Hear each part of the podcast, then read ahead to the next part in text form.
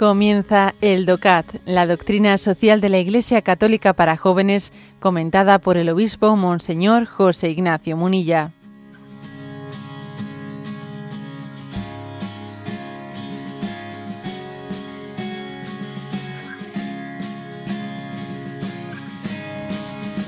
Punto 129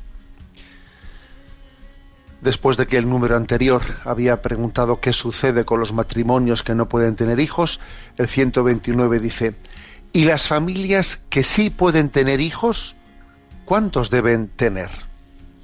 Y responde, los matrimonios deben acoger a todos los hijos que Dios les conceda. Esto no significa, sin embargo, que cada matrimonio deba tener muchos hijos de manera irreflexiva. Cada, matrimonio debe, de acuerdo con la doctrina de la Iglesia, tomar una decisión encaminada a una paternidad y a una maternidad responsables, teniendo en cuenta su situación espiritual, su estado de salud y sus condiciones económicas y sociales. Para ello deben aprender a entender el lenguaje de su cuerpo, recurriendo a los métodos de regulación natural de la concepción. La decisión sobre el intervalo entre los nacimientos y sobre el número de los hijos pertenece exclusivamente a la familia este es un derecho inalienable para los matrimonios que tienen que ejercer responsablemente ante Dios, considerando su compromiso consigo mismos, con los hijos quizás ya nacidos, con la familia y con la sociedad. Bueno, eh, por lo tanto, en este punto 129 se presenta, digamos, lo que es la doctrina católica referente a la paternidad responsable. ¿eh? Paternidad responsable. Mm, que, cómo se formula esto de la paternidad responsable. Bueno, mm, cuántos hijos debe de tener un matrimonio, hasta qué punto debe de abrirse, estar más abierto a la vida, tiene que, tiene que buscarla de una manera más explícita o no, como cómo discernir tal cosa, ¿no?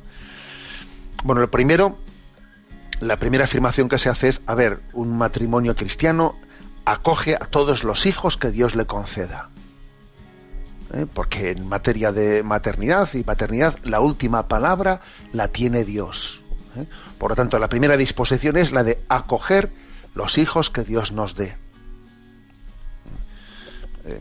porque claro que tenemos que discernir, pero la última palabra la tiene Dios.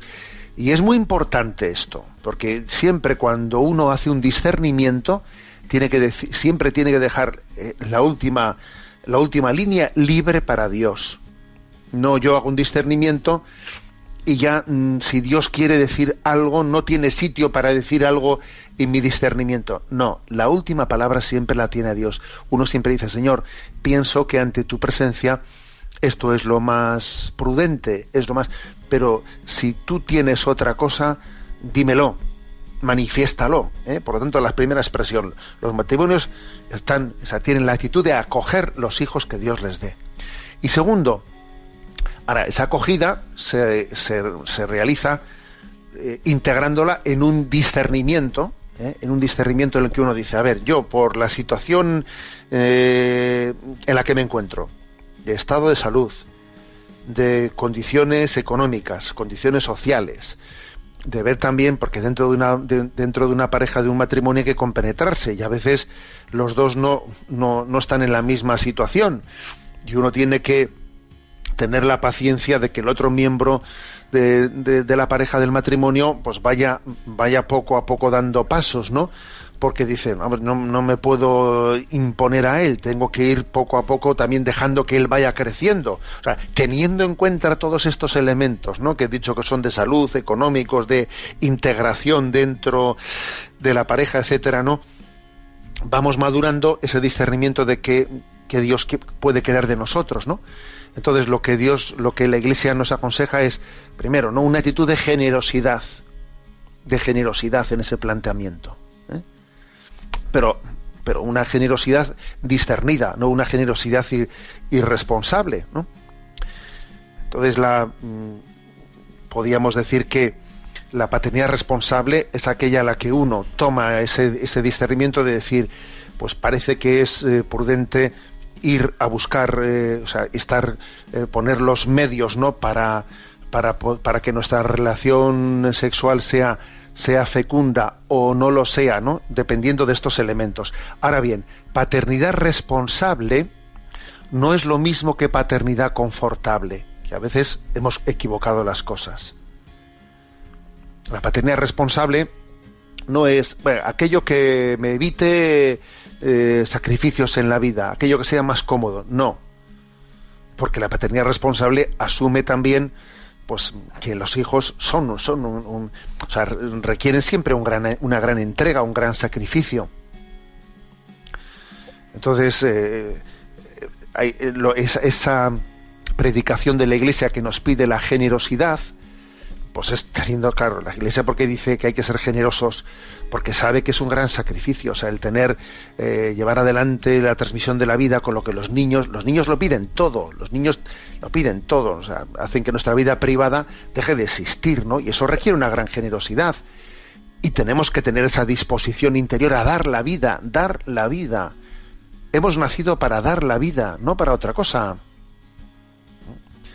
Esto es clave, o sea, la crisis de natalidad que tiene en este momento la sociedad nace de que no queremos dar la vida.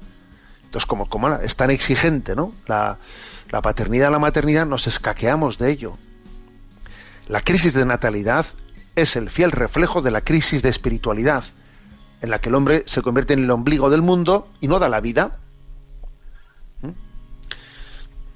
Entonces, eh, por lo tanto, generosidad, lo cual la palabra generosidad no está reñida con un discernimiento de situaciones en las que dicen, a ver, esto no es, esto no es por comodidad, sino que hay una, un, pues un motivo que es objetivo, que es este y es este que parece que hacen prudente el posponer, eh, eso puede ocurrir, esto puede ocurrir y esto no está reñido con la, con esa actitud de generosidad en la transmisión de la vida.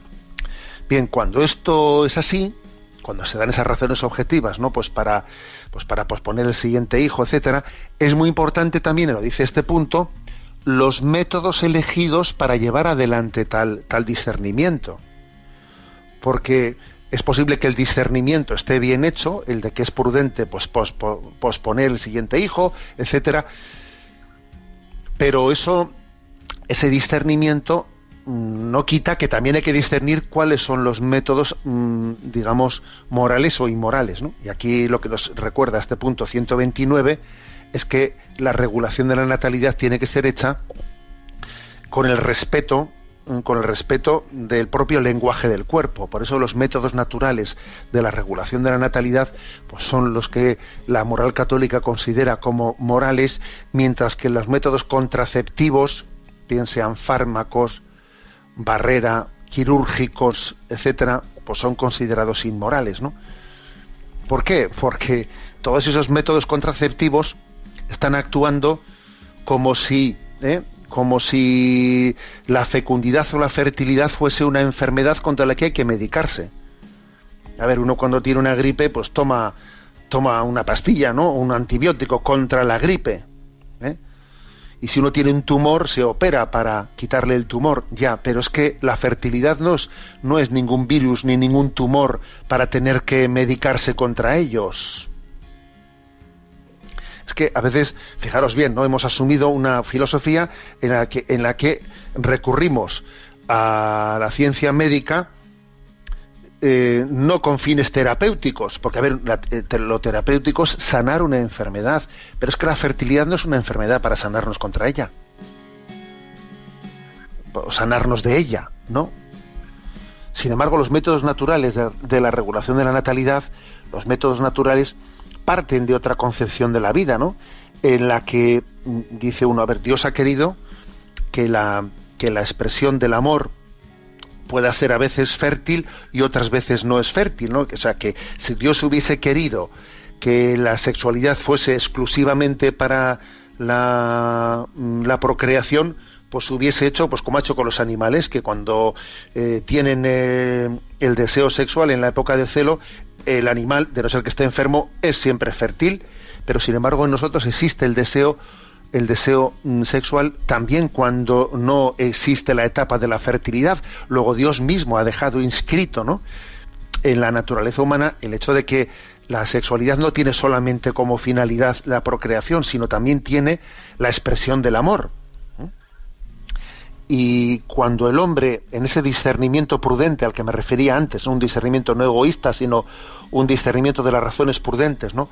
Eh, decide recurrir en un momento de su vida a los días infecundos de la, del ciclo, del ciclo de, de la fertilidad para la expresión de la sexualidad, con ello no está, no está eh, de alguna manera mm, violando lo que Dios ha puesto en la naturaleza, sino todo lo contrario. Se está sirviendo de las mismas leyes que Dios ha puesto en la naturaleza para llevar adelante la regulación de la natalidad.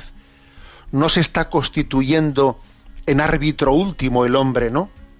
De la vida, sino se está constituyendo en intérprete, en intérprete humilde de la voluntad de Dios, sirviéndose de lo que Dios mismo ha puesto en la naturaleza dejando siempre la última palabra a Dios. O sea, como veis hay una diferencia, una diferencia sustancial. Además, no olvidemos que en el inicio de la vida, en el inicio de la vida, hay siempre una intervención de Dios creando el alma. Dios crea el alma allí donde un espermatozoide ha fecundado un óvulo, ¿no? Donde tiene lugar el inicio biológico de la vida, también hay un acto creador de la vida. Claro, si el hombre eh, recurre a, pues a, un acto de contracepción, bien sea, como he dicho antes, no fármaco, eh, mecánico, quirúrgico, etcétera, estamos nosotros, el hombre al hacer ese acto de contracepción se está oponiendo a la posible voluntad de Dios de infundir el alma allí donde tiene lugar el origen de la vida y por eso el hombre se, en ese momento se está revelando ¿no? ante, ante esa posible acción creadora de Dios en el inicio de la vida. Por eso los métodos contraceptivos son contrarios a la, al lenguaje ¿no? del respeto de la, voluntad, de la voluntad de Dios, mientras que los métodos naturales son conformes a ese lenguaje inscrito por Dios en la naturaleza humana. En definitiva, que este punto 129 es un punto muy clave, porque en el fondo aquí se está resumiendo la doctrina de lo que es la humanevite. Eh, discernimiento responsable ¿eh? de lo que es la voluntad de Dios para discernir ¿no? pues, eh, el número de hijos o el momento, etcétera, ¿no? para, mm, para acoger los hijos que Dios nos dé, pero, pero también distinción importante sobre por qué no todos los métodos son lícitos para llevar adelante, ¿no? Pues esa, esa regulación de la natalidad. Bueno, como veis, pues un tema importante, donde los haya.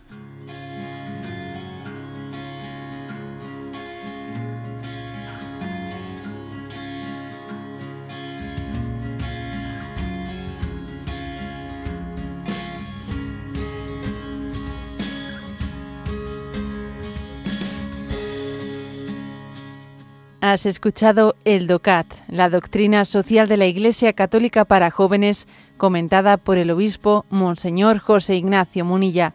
Encuentra todos los audios en radiomaria.es.